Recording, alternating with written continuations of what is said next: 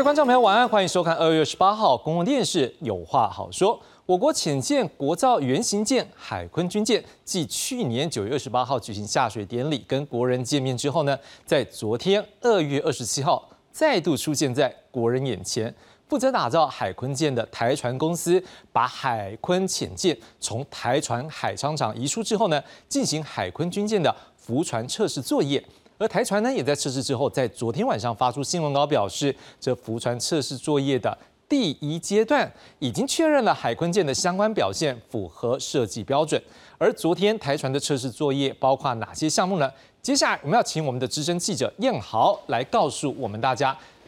是的，志雄，我们可以知道呢，这一次的海鲲潜舰的泊港测试的一个过程呢，其实呢，在这一个最新阶段，也同时让大家知道呢，整个潜舰的完整的一个样貌。我们可以从画面中清楚看到呢，这一艘海鲲军舰从中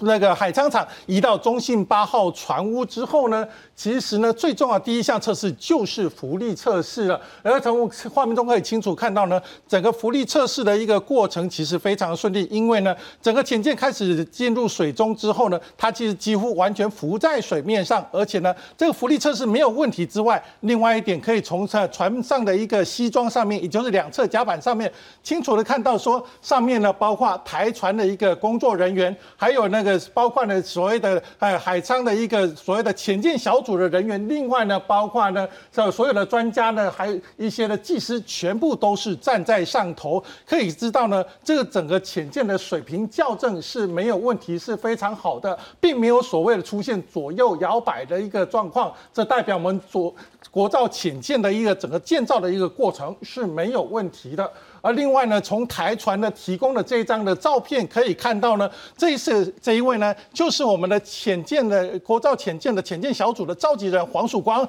带着呢所谓的台船公司的董事长郑文龙两个人一起带队来进行呢走所谓的潜潜舰的一个所谓的泊港测速的一个新的一个阶段的一个工程，包括呢他们两个呢是直接带着所有技师跟专家呢来进行测试，呃，光是从二十六号呢傍晚五点十分左右。就开始呢，把整个潜舰移出港之后呢，移到那个所谓的中信八号的一个过程当中呢，其实呢就已经隔天就开始来立即进行测试，包括二十七号的哦浮屋拖带浮船，那是早上十点半左右的浮船离墩，那十一下午一点半左右的拖带进屋，甚至于到下午两点半左右拖带入屋，这所有的过程其实呢都是非常非常重要的一个关键，因为整个过程过程当中呢不。仅所谓的这个。带的过程要测试它的水平方面没有问题之外呢，再加上另外一点呢，它要进行一系列的一个测试的一个效果。那整个过程进行了包括哦，从上午八点一直到下午三点，整整七个小时才能进行完成。而昨天台船也发布新闻早中，那当中也提到了一个部分呢，就是说整个测试的第一阶段过程啊，总共有四个阶段，其实都已经测试完成了，包括了水密性能一个测试、重量控制。跟铁啊，它的稳定度，还有它的所谓的仓压机的一个部分呢，都已经符合整个设计阶段啊，所以我们可以知道呢，整个那个整个测试阶段其实都非常非常的成功。而且英豪是不是来告诉我们这四个阶段包括哪些内容？因为观众可能看这个名字姆萨萨嘛，我们也不知道它到底什么，什么叫做仓压什么哦，不知道，告诉我们到底的内容是什么。其实我们第一阶段的一个部分呢，水密舱的一个部分，其实水密性能测试最主要的其实就是什么？就是测试它会不会漏水，会抓漏啦。因此呢，整个那个船的进到水里面的时候呢，所有的人员就要进入到船舱内部，看里面有没有漏水的一个状况哦。因此呢，整个过程非常的重要。另外呢，除了他的船的人员呢进到水里面抓漏之外呢，他的船底下海里面呢，其实还有一些那个潜水人员是直接在里头。看说船的外壳会不会冒泡泡，这个非这一点非常重要，因为如果有泡泡的话，很可能就是水漏到船里面去，因此呢都会密切的观察。而目前呢并没有传出这样的一个状况。另外一点呢就是重量控制哦。因为在整个重量控制方面呢，其实船下去了之后呢，就要看它的整个配重方面到底稳不稳固。因此呢，整个控重量控制方面如果不够稳固的话，船可可能就会往前倾或往后倒的一个状况，甚至有出现船手不断的往上浮起来的一个情形，因此重量控制非常非常的重要。再来呢，就是它的稳度，因为呢，整个船呢进到水面之后呢，就会担心说，如果万一里面的所有的船舱的人员，因为里面至少会有五十个到六十个以上的官兵在里头，如果大家全部往船首跑或往船尾跑的时候，这整个潜舰就会失去所谓的平衡的状态。因此呢，在它的稳度就要测测试说，如果大家它的整个潜舰的重量配置不一定的时候呢，它的潜舰就要自己开始自动加压，把水轨灌进水位里面，增加它的稳定度，前后的那个。全舰的一个重量必须要平均分配，才能让它的稳定度够好。而另外的各舱压载的一个部分，其实这个部分呢，就是测试每一个船段它的重量的问题。因为当初在设计这一艘潜舰的时候呢，其实它的重量其实都是平均分配的。因此呢，如果它的重量没有测试好的话呢，其实到水里边去的时候，也会影响到它在水中的一个稳定度的一个部分哦。因此呢，所以我们知道呢，整个测试的一个过程。一直到下午三点才完成这项测试。好，燕豪基本上哈，在去年下水典礼的时候，观众朋友可能都很记得哦，那个准陶部分包了一个国旗，侧面也有国旗，而且侧面是下面、上面都有国旗。这一次基本上把这些国旗给去除掉之后呢，很多部分不看得很清楚，除了船尾的这个螺旋桨，也就是所谓的车叶包起来哈。但是基本上包起来，我们可以数得出来，一二三四五六七，哎，大家算出来是七页。但除此之外，我们可以看到像是鱼雷，或者是它的这一个相关的孔，像是说右标的发射孔，还有声呐，都是全都漏，大家都看得见了。是不是好要帮我们介绍一下？现在如果已经到这个状况，都已经大部分的外观除了车叶没有看到之外，我们可以透过现在的外观看到有哪些的重要结构或配备。是的，我们可以看到了这一次整个潜舰的外形全都漏了情况之下，看到不少惊奇的一个点，包括呢，这我们可以看到呢，就是这个所谓的五三三公里的鱼雷发射管，这个总共有六支鱼雷发射管，这鱼雷发射管是直接在舰首上方的一个位置，这个部分呢，这个鱼雷发射管是符合所谓的北欧呃北约还有美方的一个制制成的一个部分呢，因此呢，它的整个规格其实是完全世界完全符合世界规格的，因因此呢，它。它也可以发射所谓的 Mark 四八重型鱼雷。另外呢，据了解，其实这个鱼雷发射管呢，也足以发射所谓的浅色的鱼叉飞弹。因此呢，它的功能是非常的强大。另外呢，就是后方这个位置，这个位置的小小的一个部分，很多眼尖的军事迷其实有发现，这个就是鱼雷右标发射系统。这个右标发射系统呢，其实呢，就是在潜舰遇到敌军有鱼雷攻击的时候，它就会抛出这个右标。右标出来的时候，就会模拟所谓的这艘潜舰的一个所谓的螺旋桨车叶片的一个那个水中的一个旋转的一个声音，引诱这个鱼雷敌军的鱼雷去攻击这个右标，让这个潜舰呢可以顺利脱离在那个敌军攻击的一个状况啊。另外再来呢，就是呢这后面的所谓的七叶刀式这车叶，哦这个。七叶刀式车叶其实呢，从头到尾其实都是盖起来的。为什么这个部分呢？就一直都是在世界各国，它的浅见的车叶是列为极机密，因为这个车叶不管包括形状，包括它的弯曲的程度，甚至连上面的条纹的痕迹，都可能是水下的浅见，包括它的速度，包括它的噪音的程度，都是吼非常关键的。因此呢，一旦露出来的时候，敌人呢，或者是有心人士就可以计算出它的车叶片，它在水下。会带带领这个潜舰在水下的一个速度。另外呢，包括这个 S 型尾舵，这个也是最新的功能。目前我们可以看到呢，包括呢德国的二一二型潜舰，包括日本苍龙型潜舰，其实都是用这个是 S 型尾舵。而目前我们据了解说，S 型尾舵其实呢，对于潜舰在水下的机动性能可以增强四分之一以上的机动性能。另外呢，在潜舰的包括浮航以及下潜的速度呢，其实都有增加。啊，另外呢，还有一个特别的点，我们知道呢，这个呢就是烦躁正门的一个我们讲一下什么叫烦躁，是上面这个船体上面这一块，对不对？船体上面这一块就是烦躁，因为船的船的部分呢，就有一块就是类似像出来瞭望啊，或者是。放那个所谓的潜望镜的部分，就会有这个烦躁。而这个烦躁的部分呢，过去其实哈，我们的潜舰舰龙级都是它的这门都开在侧边，但是这一次就直接开在正前方，而且呢，它是往上开。这个烦躁的设计就跟德国的二一二型的潜舰非常的类似，因此呢，也是一个大家关注的一个重点之一。而另外呢，其其实还有一个东西哦，大家也可以仔细看到了，上面有一个东西凸起来，这个东西，这个东西有有一些人会认为说。它好像是那个所谓的那个呃那个鱼雷的声纳系统，但是呢，这个所谓的声纳系统其实并不是。据根据的潜舰相关人员表示说，这个所谓的凸起来这一个呢是水中的一个通话系统，因此呢，整个感觉起来其实非常非常的不一样。但是呢，这个除了烦躁之外呢，下面还有一块很奇怪的一个装备哦，这个这个形状其实有一块凹进去的形状了。其实呢。这个我们知道呢，这一块其实这块形状就是所谓的硬壳的一个部分，因为那个潜舰我们知道呢，有所谓的单船体、单船壳跟双船壳的一个部分，但是呢，这个单船壳的部分呢，其实可以让潜舰在水下的一个空间更大，包括官兵的一个驻舱，包括官兵的生活空间都会在这个地方，而且呢。这一块的一个所谓的那个耐压的程度也会更加的加强，因此呢，整个的单船壳的部分就会整很明显的让大家看出来，就是在整个烦躁下方的一个这一个位置。好，另外呢，我们刚才也看到银行帮我们介绍，就是有这一个声纳系统，好，也开始有出来，因为这次大家就看到上次因为被侧面下面。包了国旗看不住，好，所以我们就发现，哎，这边开始有这个声纳系统的一个出现，是不是也告诉我们大家，这次看起来好多的声纳系统，事实上不一定大家看得见，是把整个现在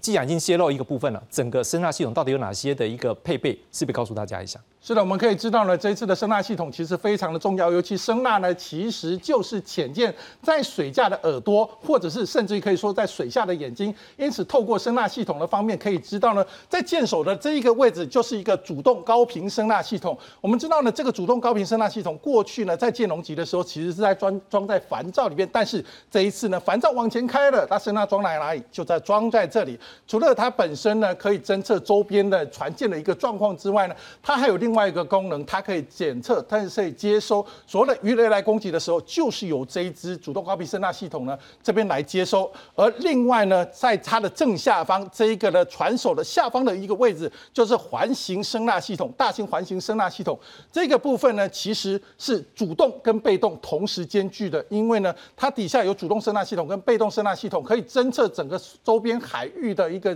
呃周边的船的动态呢，甚至于任何在海里面。大型的一个生物，甚至连鲸鱼，它其实都测得到。因此呢，在这个地方呢，使使用的环形声纳系统，而在整艘潜舰的所谓的呃正下方这这个那个单体船壳的正下方这个位置呢，就这悬测大型被动声纳系统。这个位置呢，其实也在进行所谓的测距声纳、扫距声纳，也在进行在水下的时候要侦测说敌军的位置究竟在哪里。因此呢，这边呢有一个大型被动声纳系统，而再往上面一点呢有。三个点，这一二三，见这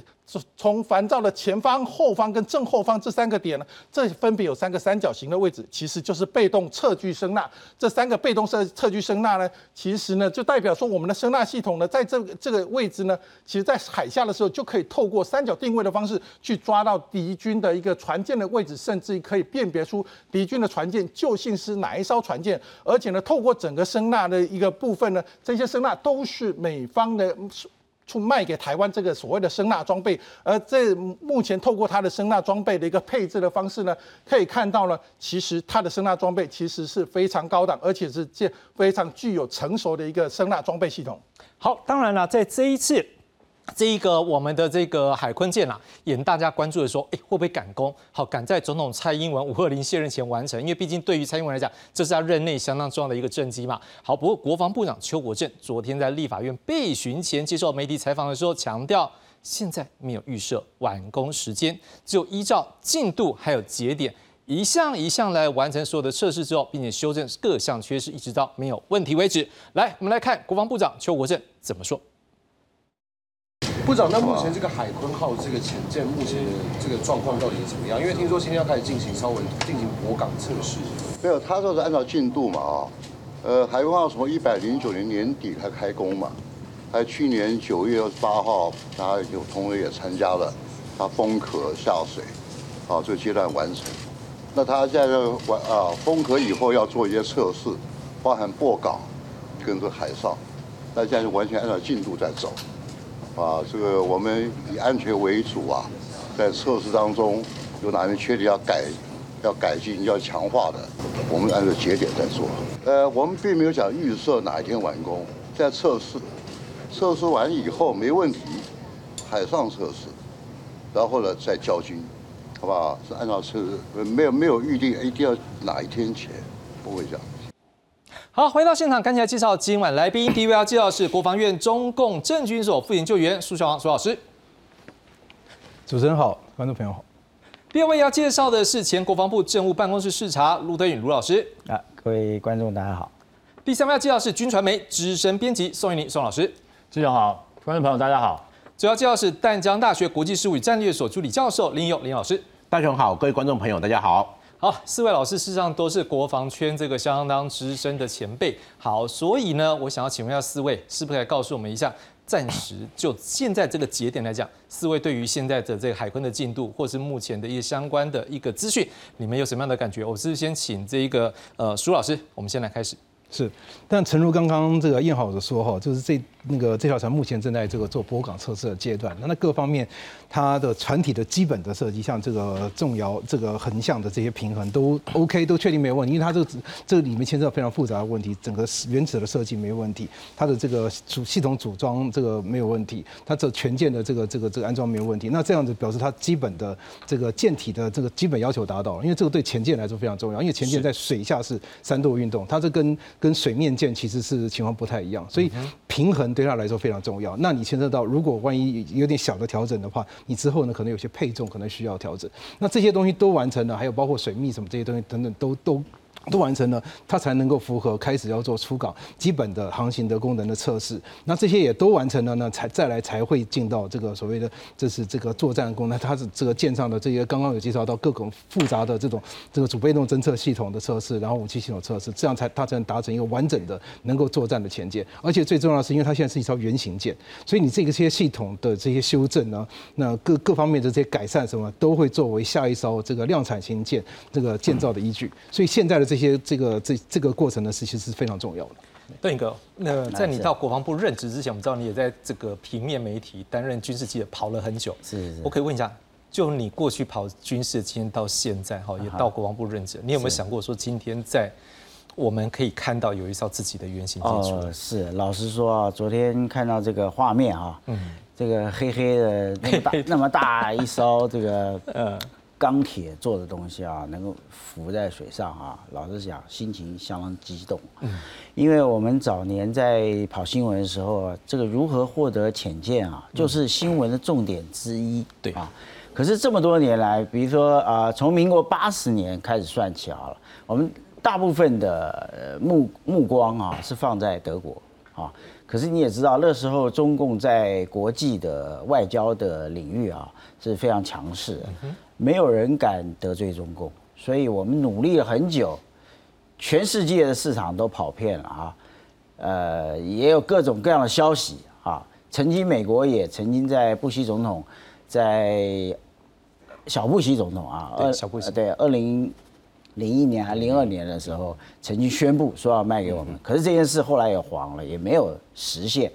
那大家等于是呃引颈期盼了这么久啊，终于看到一个，而且是我们自己做的，还不只是买回来的啊。嗯，这个这个意义非常重大。是哎是。真的是很特别。那玉林兄怎么样看说这一艘目前进度到这样？当然后面还有一些测试要继续在做，可是到这个节点，您的感受呢？我觉得海坤舰其实它的意义是在说，第一个，呃，一开始从要自制的开始，大家一定会怀疑说，是不是真的造得出来？嗯。那现在这个点上来讲，我们可以看到说，确实我们自己把它造出来，的确至少前见 出来了。是。但是我觉得说，这个是当然是第一个里程碑。那后续来讲是真正一个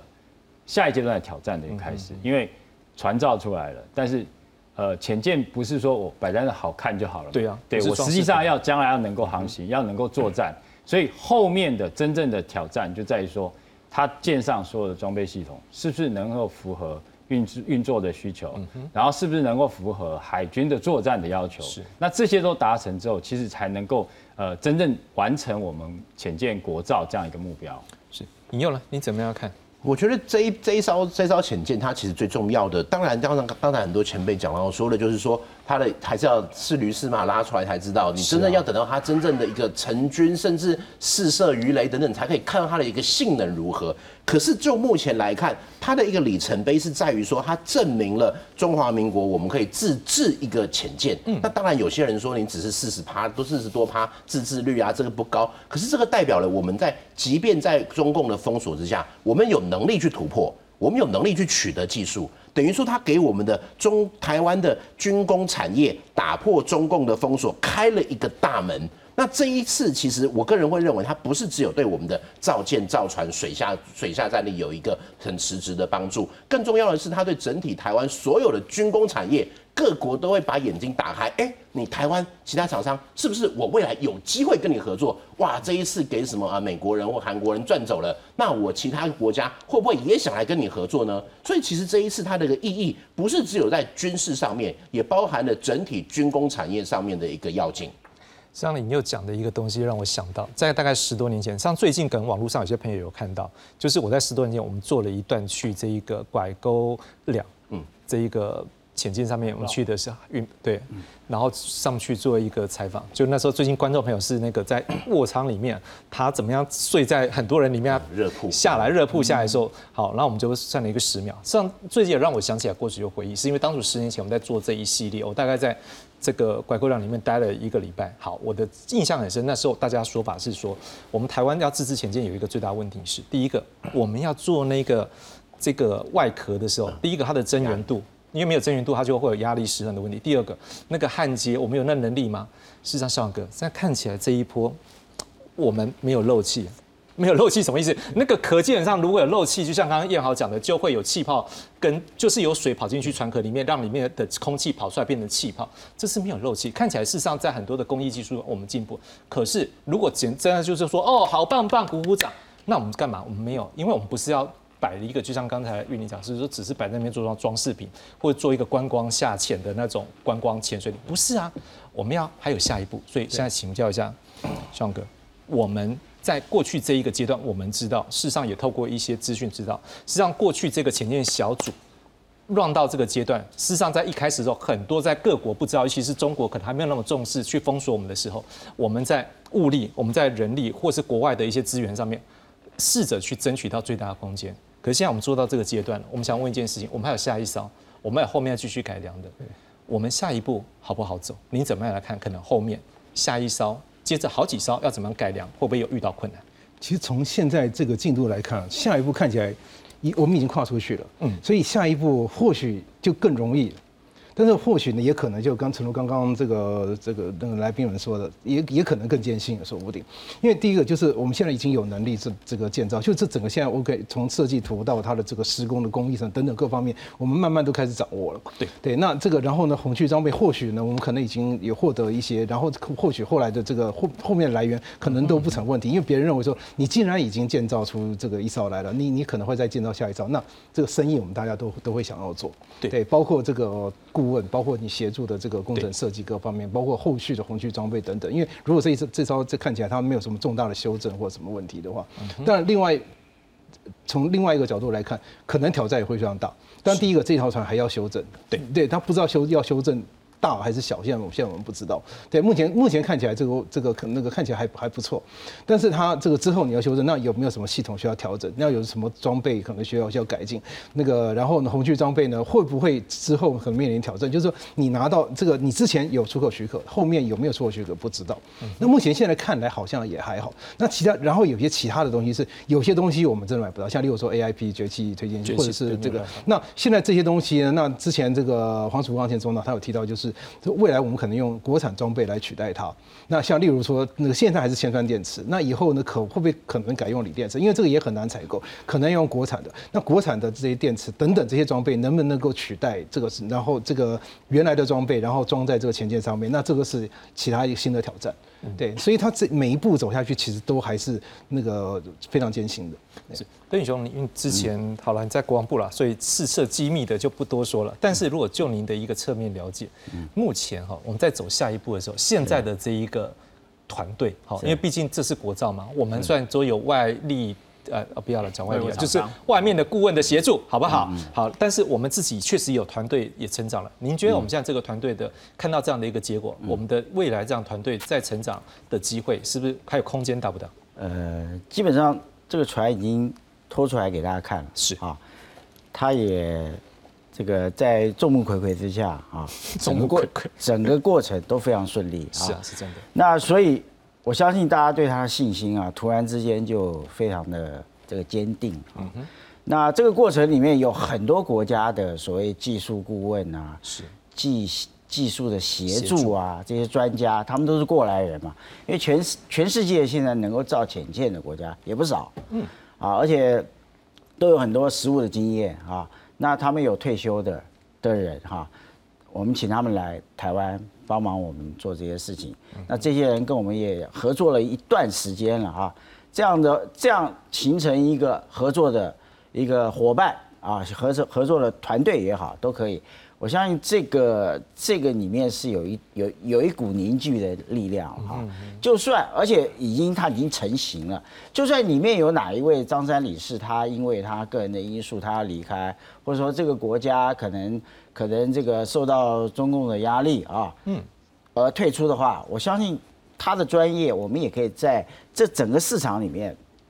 找到啊相应的人来顶替啊，尤其是。现在中共在国际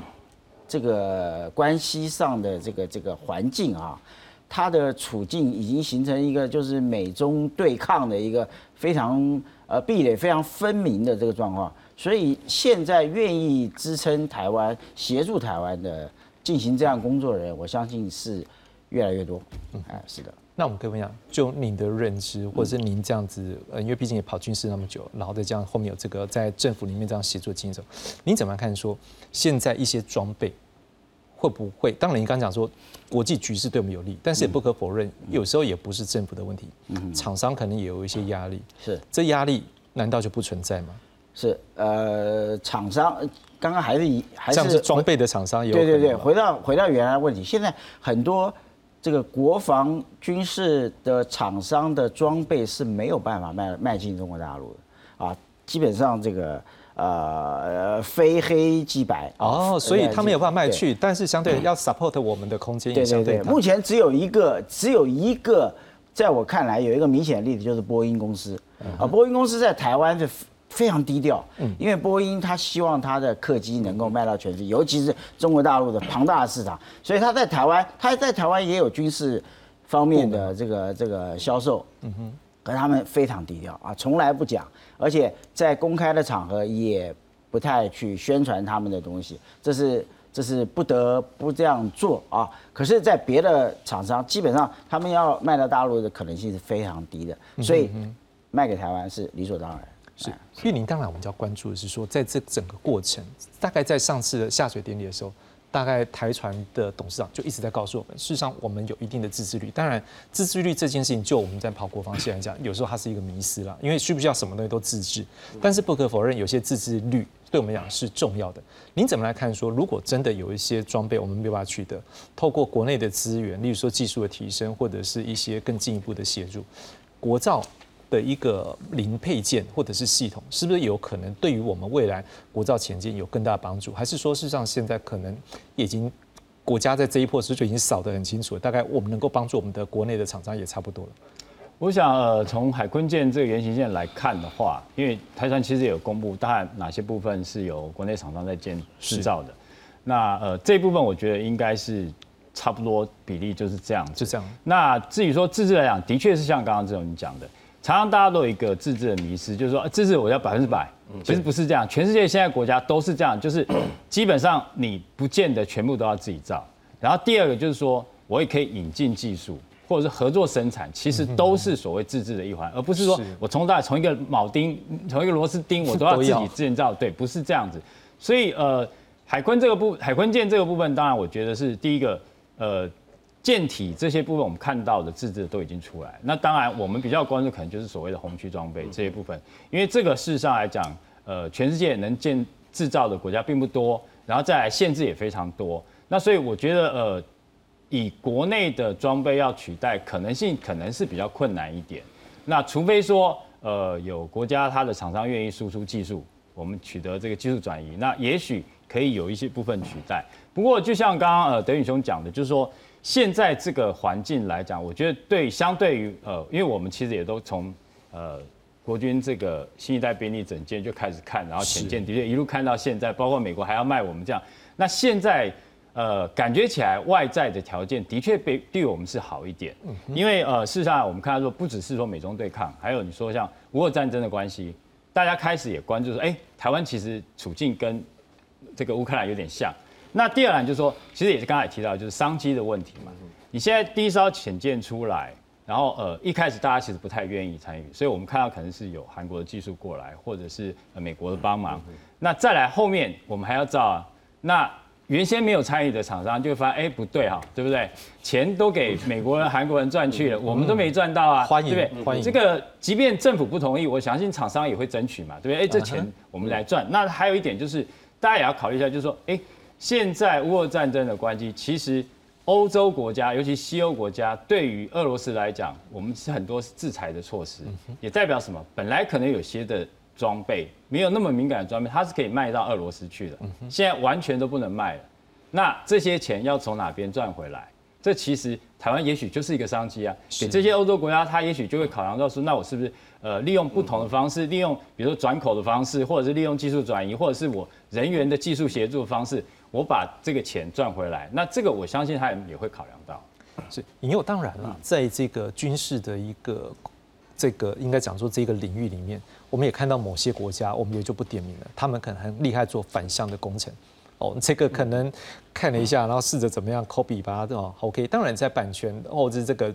这个 copyright 的这样的一个智慧产权的一个保护之下，我们有没有可能也在某个程度来讲，透过一些的学习，让我们自己能够提升这个技术曲线的限制？这一边的话，当然就还是我必须说的，就是说你本身的能力够不够？讲难听一点，你要 copy 人家，你要学习人家，你本身你至少要先会个百分之五六十吧。是那最后的人家才会个百分之二三十，不管你是用 copy，或者是人家直接就会来找你合作。那这也是其实在我目前来看哈，我的学生很喜欢问我说，台湾什么时候有潜舰？这问题我相信各位前辈我们在很多时候已经问了二三十年都已经有了。我那时候有一个呃想法，就是说。等到解放军的航空母舰越来越多的时候，各国甚至以美国来看，他就不得不让台湾拥有新的潜舰，因为那是一个两岸战力的平衡，也是美国它在西太平洋这一边的一个跟中国博弈之间的很重要的筹码。那就目前来看的话，没错，在之后可能有红区装备的问题，可能有其他我们这个自制或外援的问题。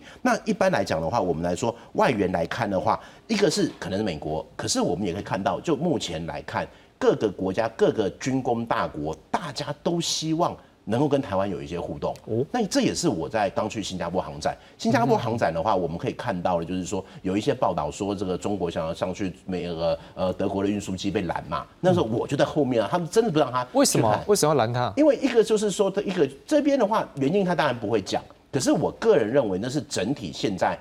欧洲的氛围，他对中国这边是有一些提防的。那也一样，今天中国的媒体在厂商在那边走来走去的时候，他也会防啊，他也会防。所以其实可以看得到的，就是说现在的欧美厂商对中国这边是有一些防范。同样的，中国对欧美以及对我们台湾来说，也有很多的一些防。你有被防到吗？嗯啊，那当然有啊。我真的，我就觉得好像大家都知道我了一样。我一去这中国摊位，他们说，呃，就是我跟他们谈一谈，马上就有人说，哎。卢总、赵总找你，马上就把他被被带走了。哦，他们有讲说林老师，我在台湾的电视那个有话好说看到你。有可能他们现在在锁定，所以这个中国你还在有点大国的氛围啦。我去，我能够看到什么呢？对不对？OK，好，那这个话再讲回来，其实就会说今天没有说，这个航展说实在，它有它的一个关系。可是我们可以看到。国内就至少国际对台湾这边的一个厂商的一个互动或合作，我觉得这一点是在增强的。那另外一点就是我们自制，其实自制的话，除了我们一些零配件之外，台湾最重要的还在系统整合跟战系的借接。是这两个东西，我们不可能什么都做，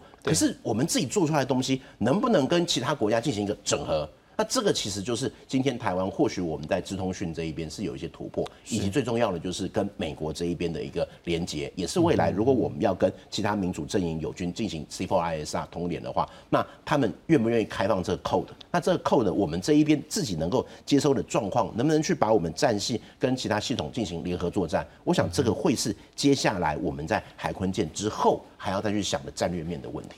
待会后续我们再来讨论。软体或者是所谓的一个系统或人员的部分的训练，我想我是不是先扣在硬体的部分？我可以请四位老师来跟我们讲讲，如果就你现在对他的一个了解，有没有一些期待？是说下一步可能我们在硬体的一个装备或者是它的一个性能部分，有没有哪一块你认为是有比较有机会提升，或者是说它就算比较没有机会提升，可是也要往那边方向走？这对于台海防卫的战略或战术是有必要性的。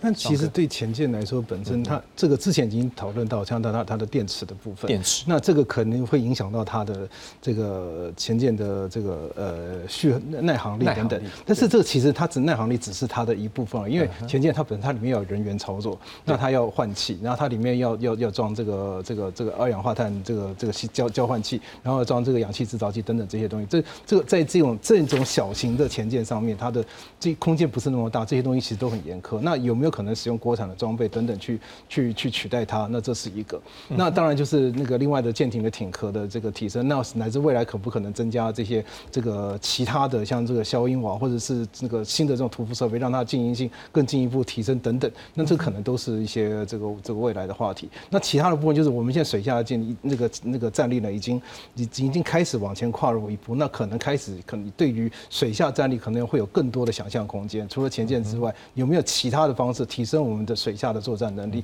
乃至这方面其实对于这个贺主中共的，对我们可能海上的这些进犯，可能都都会有相当大的注意。像我们之前可能那个前几天碰到的中共的这个珠海云，这个是号称第一艘半自主这个这个的这个海洋侦测船，那它有这个控制这种这个无人机跟这个水下这个这个蜂群战术的这样子一个能力。那这些呢，可能就对我们周边的这个，因为我们现在已经前舰才开始建造，他们已经开始要摸我们的底了，对，摸我们海周边海底的水文各方面的资料。那这个或者它有可能，也许是被动的这个听音器等等的，这个不，我们现在都不知道。那我们自己未来在这个方面呢，有没有就准备再进进入下一步？对，那发展一些其他类似的，像这种这个无人的水下作战能力啊，等等风险战术等等，这可能都是我们必须要考量的问题。是登哥呢？觉得哪一块可能我们可以来思考？呃，你刚刚节目一开始，燕豪兄已经把所有的装备全部介绍过一遍哈。是，大家可以发现啊，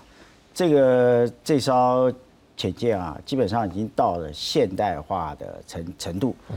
你说还需要加什么啊？基本上能有能有的东西，它基本上都装了啊。之前我们说它的那个测试声呐啊，那个很大，旁边两条左右都有，其实是在最后一刻我们才拿到哦啊。也就是说，呃，原来可能没有啊，因为我们这是原型舰嘛啊，那它这是一个很敏感的装备。那我们后来拿到，那几乎很多拼图都已经拼得很完整了啊。那各位也提到说，呃，潜舰其实传统潜舰它不是核子动力嘛哈，对它所以它最重要的是它的电的运用，电的运用那最流行的就是所谓 AIP 啊，或者说锂电池这个东西。那按照目前为止揭露出来的政策是说，我们不用 AIP 了，我们要改成锂电池。那锂电池又从哪里来呢？那日本人日本方面好像是不太愿意啊。那当然我们还在持持续的争取了。那另外一个途径就是国内的自制了啊。那当然有了锂电池之后，我相信是第二艘以后一定会一定会有的东西，我我相信哈。对那这个船还有什么可以改进的呢？呃，据我今天所知哈，这个 这个船以后呃过一阵子会装消音瓦。啊，因为我们当初编列预算的时候没有这笔经费。哦，这样。啊，所以最近有追加啊，好像是追加三十九亿的样子啊，所以会装消音瓦。那有人这个质疑说它的烦躁，或者说有些地方它那个外外外表很粗糙啊，有点有点看起来有点好像不太撑头的样子是啊。那消息来源是说没有关系，这都会装上消音瓦啊，装上消音瓦之后就没有这个所谓瘦马效应的问题了啊，这样子。那这个船，我相信一步步走下去哈。呃，接下来二、第二、第三、第四艘，我我觉得问题可能都不会很大。我觉得最大的挑战反而是这个人员的训练。是是啊，你要找那么多人哦，这么多人来啊。那还有一个就是战术战法的问题。是这个这个这个这个对我们的海军，或者说我们要跟上世界潮流，这个应该是也是一个重大的课题。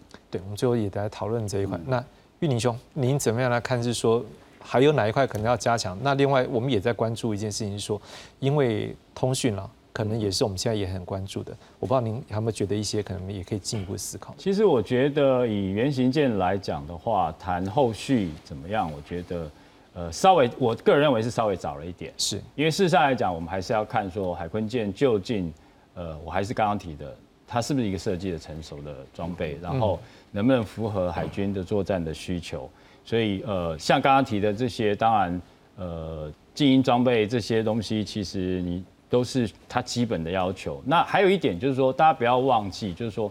呃，即便我们现在看到它的设计是一个传统设计，它的装备都是呃呃成熟的装备。但是大家回去想一想，我们现有的两艘舰龙级潜舰，荷兰建造潜舰是一九八零年代的。嗯，大家想想，如果你现在想你的电脑是四八六或三八六更早以前的，有些小朋友没有听过这几个词。对，那跟你现在，我们现在同样都是战斗系统，好，同样都是武器装备，对不对？同样都是潜望镜，可是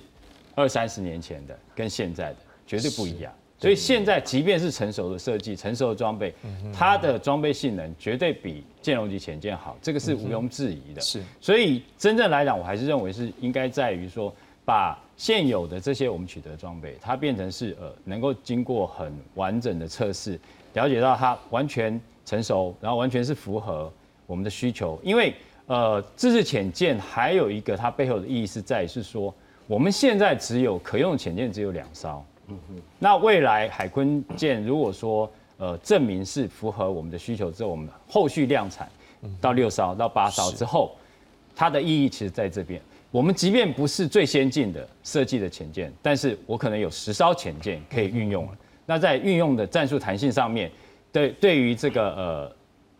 中国大陆海军他们的贺主上面，那个效果是完全不一样。所以并不见得说一定要追求到。呃，最好的、最快的。那如果这样来讲，也许我们可以考量说，那我们干脆买核动力潜舰好了，是不是这个主贺主效果更好？对，其实不是这样的，而是说我们现在来讲是原本我们就缺乏这样的潜舰。那我们如果有，那当然就会增加我们战力。那至于说像这个呃，只管通勤这部分来讲，当然潜舰事实上大家必须了解说，它的作战跟水面舰作战是比较不一样的。它强调是隐秘性，强调是呃独立作战。所以当然你需要有一一定的程度的通联，但是大家不要忘记，就是说大部分的潜舰市场啊，它要通讯，它大概是要浮上海面，是，或者是它要把通讯天线放出来才能够对，才能够通讯。所以呃，对它来讲，它并不是非常必要的。那未来来讲，我觉得是呃，即便说在呃，当然我们跟本身自己舰队的这个通讯是需需要的。那未来来讲，当然如果说要强调。也许跟友邦国家，那这个部分来讲，我想当然是下一步，也就是说这些潜舰，呃，我们的兵力已经成型了，那我们也能够可以，那因为这个势必也也考量到，就是说友邦它的呃释放的这个开放的程度，跟我们合作的程度，那我觉得那是下一阶段的一个挑战。好了，有吧我们就直接讲就美国了。好了，尹佑兄告诉我们，那以后呢，跟美国这方面，当然就是说各自独立做一个作战了。所以像刚刚今天上午在跟中堂在讨论，跟德允兄在讨论，事实上也特别强调说，在这一某一个区块之后，事实上大概这一个潜舰它有它独立作战的一个空间。但是当然也不可否认说，因为现在很多的资讯它还是要很快的一个互联，包括就是我的指令给你或者你这样快速上或者，但是也有一种可能是，呃，可能彼此友军之间。好，例如说在画社这样的一个防卫区块的一个分工上面，你怎么看？是说我们现在往前走这一步了，美国、日本对于台湾现在即将要拥有潜舰的时候，在这样的一个分工或者是一个互相合作上面，有没有也他们也做好一些准备吗？曾经了，曾经大概在十几年前吧，我们在跟美国开会的时候，美国有一些的一些半官方一些智库，他们就有讲过说，其实你们台湾最好一艘潜舰都没有。我说你怎么这样讲？为什么？他说。这样子，我只要一发现是潜舰，我就打啊，我不需要去做敌我识别。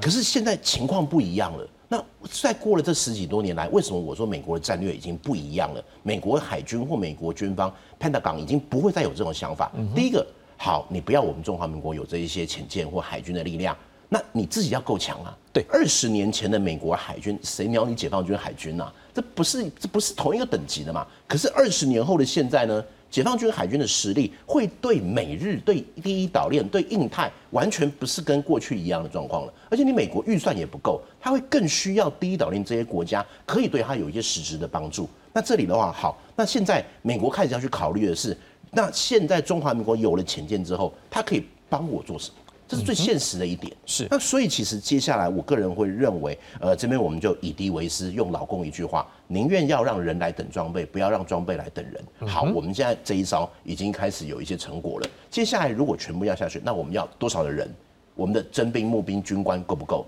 那这些人是不是跟刚才玉林兄讲的一样？我们过去的潜舰训练那套教范，可能是哎八零年代、九零年代的的一个准则，哎，那现在的是不是重新要重新编写了？嗯，那重新编写之后，我要怎么训练呢？现在的人员师资够不够？还是要最最简单的到海外去受训？那去跟美国受训的同时，能不能去接受到美国最新的战术战法？甚至美国在第一岛链这边的战略，这一块会是我个人会认为装备之外，我们另外要去想的。这边也是不能说是我们的可悲，人家经常会说打装边训，你要打什么战争？什么样的装备，如何的编组，如何的训练？可是就我们来说是装打边训，我们有了潜舰，那我们的台澎防卫作战是不是有一些要更新的地方？那多了这些潜舰，我要怎么样部署？过去可能左左营水星码头够不够？是不是？哎，苏澳会不会未来也有机会有一些扩编的一个状况？那我的训练跟美国的一个接接洽，是不是未来我们有可能去 RIMPAC 或什么的训练？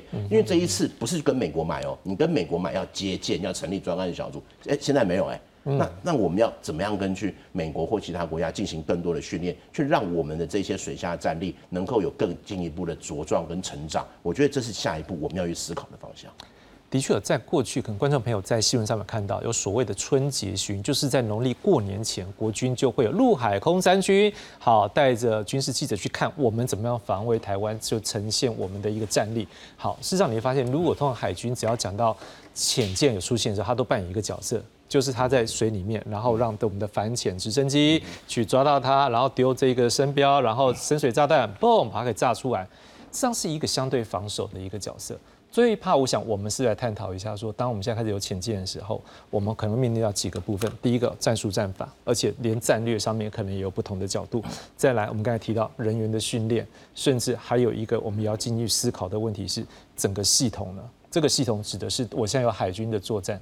那我的空军怎么样去搭配？甚至有没有可能是连路上其他的单位也去做一个配合？我们是从这个人员，或者是比较系统，或者是比较软体的思考角度，我们来看最后一趴。各位觉得我们下一步要怎么做？我们是先从消防队这边开始。这个先补充一下，刚刚这个志雄提到，就是过去的那个。海军演训，我们曾经有过一次哦。以前我也是当军事记者，是。我们有一年在那个旭海舰上面，然后模拟那个舰龙级潜舰这个对于水面舰进行攻击，然后它有一个超雷，那那超雷就是就是训练用雷，但是它会发生发出绿光，然后呢，我们就看到那个那这样子海中一个绿光这样子从本舰下方通过，然后呢，舰上的人若有所思，跟大家宣布各位，本舰刚刚被鱼雷击中，怎么？这这不是一件开玩笑的事情，这种 MK 四八这种大型鱼雷，它是会把潜舰这样从底下。把水面舰这样抬起来，整个这样子，对，那战力当然就是非常强，都是它这个作战的部分。但其实刚从刚刚这个大家所提，其实因为水下舰艇它作战的特性，它跟上这个水面上可能没有办法完全像，所以它可能有一些特殊的作战方式。例如说，可能我今天划定几个区域，那我们海军水面舰或空中，我们知道说这个区域有我们的潜舰在这边活动，那其他方面能不能够这个通联，它可能有个固定的时间。那我之前我曾经听过前资深这个这个前舰军官，这个担任过战队长，他提到说，他过去在这海中作战的时候，他曾经带队出去，然后回来经过某个重要的航道，然后他本来预定早上要通联，他然后呢结果没有通联，那舰队部非常紧张，那这个长官说，请没有关系，他可能这个当场指挥官发现那个有状况，那他后来呢，他到晚上了才通联，他说因为早上有这个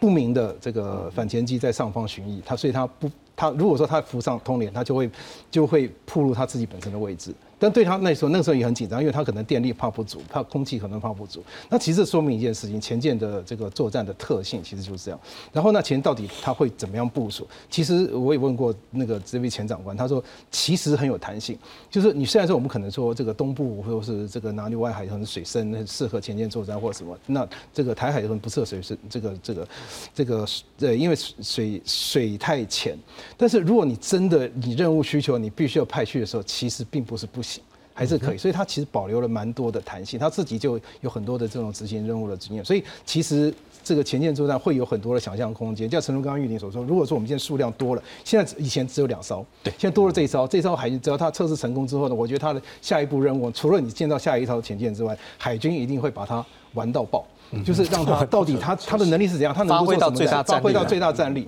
对，就就按照国军的这个这个经验，绝对测到极限，绝对测到极限。那所以然后呢，接下来呢，你这个整个舰队成型之后呢，它的意义就不一样，因为对这个解放军来说，过去台湾就两艘，没那个那个威胁不大。可是你现在十艘之后呢，对他的海上作战意义就不一样了。是，我们补充一下啦，就是像拐钩要拐钩两个海狮、海豹，实际上它现在是扮演比较训练舰的角色，所以为什么说您刚才说两艘指的就是拐钩三跟拐钩四的这个海龙跟海虎？好，来，德云兄，你怎么样看下一步？呃，先先有一个声明，就是说啊，嗯。我们大家啊，先忘了电影上演的那些 关于潜舰的一些作战哈，是有很多是二次大战的，嗯，那些跟现在完全不一样做法啊。就算是现在演的，因为我们常常讲什么猎杀红色十月啊，或者说最近也有一些啊，以美国跟这个俄罗斯这个潜舰对抗的一些一些这个电影啊，法国人也拍过他的红宝石的这个。核核子动力攻击前景啊，老实说，这里面的情节都非常夸张，有很多是小说，对，而且很多人都被误导了。我发现啊，呃，事实上真的不是这样哈。首先说，我们这个不是核子动力潜舰嘛啊，我们这是柴柴油动力啊，柴电动力，所以它本身是非常有局限性的啊。对，这个用起来啊，这个就是看它的电有多少。老实说了，老实说，那而且现在的前现在的作战环境啊。这个潜舰基本上是不能露出一点东西在海面上的，你就算露出一小块东西啊，附近有雷达都看得到啊。第二个就是说，它的通联啊，应该说只是单方向的，就是说它只能收，它绝对不发送任何的无线电的讯号，因为一发送就绝对会暴露，这个没有没有没有这个侥幸的空间啊。那柴油动力潜舰，它的功能很局限，它的速度又慢，所以它的速度、它的位置一旦暴露的话啊，这个这个就可能不要讲死定了，可能就离死也差不差不了多远了啊。这是兵家，呃，这是他的大忌，是大忌。对，所以除非他发生了什么事故啊，或者说或者说这个他有重大的战情需要需要通报，不然的话它不会发出任何的电文哈。那刚刚校王提到。它在固定的时间，它要接收一些讯讯息，或者说它要发送一些讯息。接收讯息是固所谓固定时间接收讯息是它浮上接近水面的地方，它可以放出一些天线的浮标哈，可以接接收。那它要发送讯息的话，这只能在平时训练的时候这样使这样这样采行这样措施。如果真是暂时或者紧张的状况，这是绝对不可以的事情啊。那呃，这个船啊，到到时候运用。我相信，呃，在台湾的东部的海域啊，这个是很适合潜舰。那台湾的西部的话，在高雄的外海，就也就是台湾的西南部，也是非常适合的。那在其对其他这个比较浅的地方呢，呃，飞到万一是不会去的哈。对。那有需要的话再再说啊，是这样子。那至于这个潜舰基地的扩建，呃，这个新闻和预算已经有。明显的揭露嘛，这个苏澳马上会做相关的这个扩充啊，是这样。好，玉林兄，我想呃，刚刚我们谈很多，那现在呢当然因为是海坤舰刚开始准备要进入下一阶段的测试阶段，那大家都是硬体装备部分。那将来这一部分完成之后，我们一直强调成熟之后，后一阶段就是软体，软体其实就是人员部分。那人员部分其实。呃，当然包括像刚刚提来宾提到的战术部分也是一个，那人员其实也是一个了啊。是讲，你说我们现在的潜舰官兵，呃，大概最成熟大概就是海龙、海虎号那两艘的，那后续我们要扩充这样的人力，那这样的训练，因为潜舰老实讲不是大家想的那么简单。第一个，大家想一下啦，你如果有幽闭恐惧症，大概就没办法当潜舰官兵，对，这一定不行。然后第二个，你要在水下被关个十几二十天。这也是要考虑一下你适不适应这样的东西。那再来，你不是潜下去就好了，你要发挥战力，对不对？所以你的作战技巧这些，这个其实从简单例子就可以看。我们记得几年前有没有美国海军的核动力潜舰撞到海底发生的事情？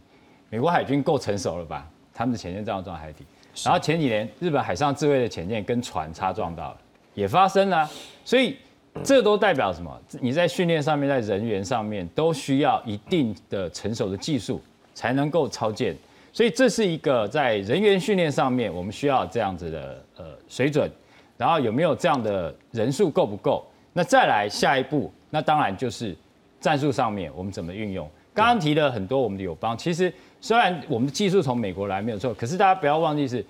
美国现在只有核动力潜舰，我们的是柴电潜舰，是，所以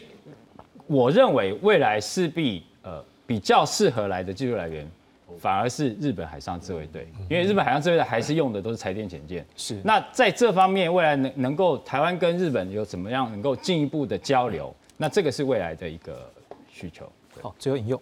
好，这边的话我很快讲一下，就最后来看的话，其实潜舰或者是我们不是潜舰，整个海军它是天生的一个外交军种，它特别是潜舰，当它出去的时候，我们自己岸上要跟它联系都有一个难度，所以其实未来的话，其实我们讲的一个福员高层或许可以去思考，就是如何去善加运用潜舰的调度来做到一些国际态度的表态，甚至不只是国际，甚至是两岸。那这一些的一个行动，如果我们有了这一些适当的，不管是画面也好，或者是一些呃宣誓也好，是可以去做到贺阻中国，或者是至少让它不会在我们的一些东岸海等等那边有那么多的一个活动。那当然，最后还是要回归到一个我们所有的海军、所有的军备，为的是制海，因为我们就是海岛。从乌克兰就知道了，他们有火车直接运补，我们没有，所以我们一定要去保住的还是海上交通线。那老公最重要的就是要去切断我们的海上交通线，去做一个包围。那我们接下来在这个反包围或突破包围，以及在控制海洋上面的话，如果我们能够掌握的话，不有不会是只有老公会担心我们，甚至日本、韩国其他国家也必须要正视我们中华民国这一块的地理位置，因为我们的海上力量可以也同时威胁到他们，所以当他们会去更需要说，如果能够去确保我们的安全，也是他们的安全。所以讲句实话，拥有浅见的时候，它的战略价值高很多，它就是一个天生，甚至不是战术，而是一个战略，甚至会提升到国家战略。对，所以真做这个浅见商，现在不是这个钱的一个价值而已，创造的效益是更大的，是整体，甚至对美国来讲。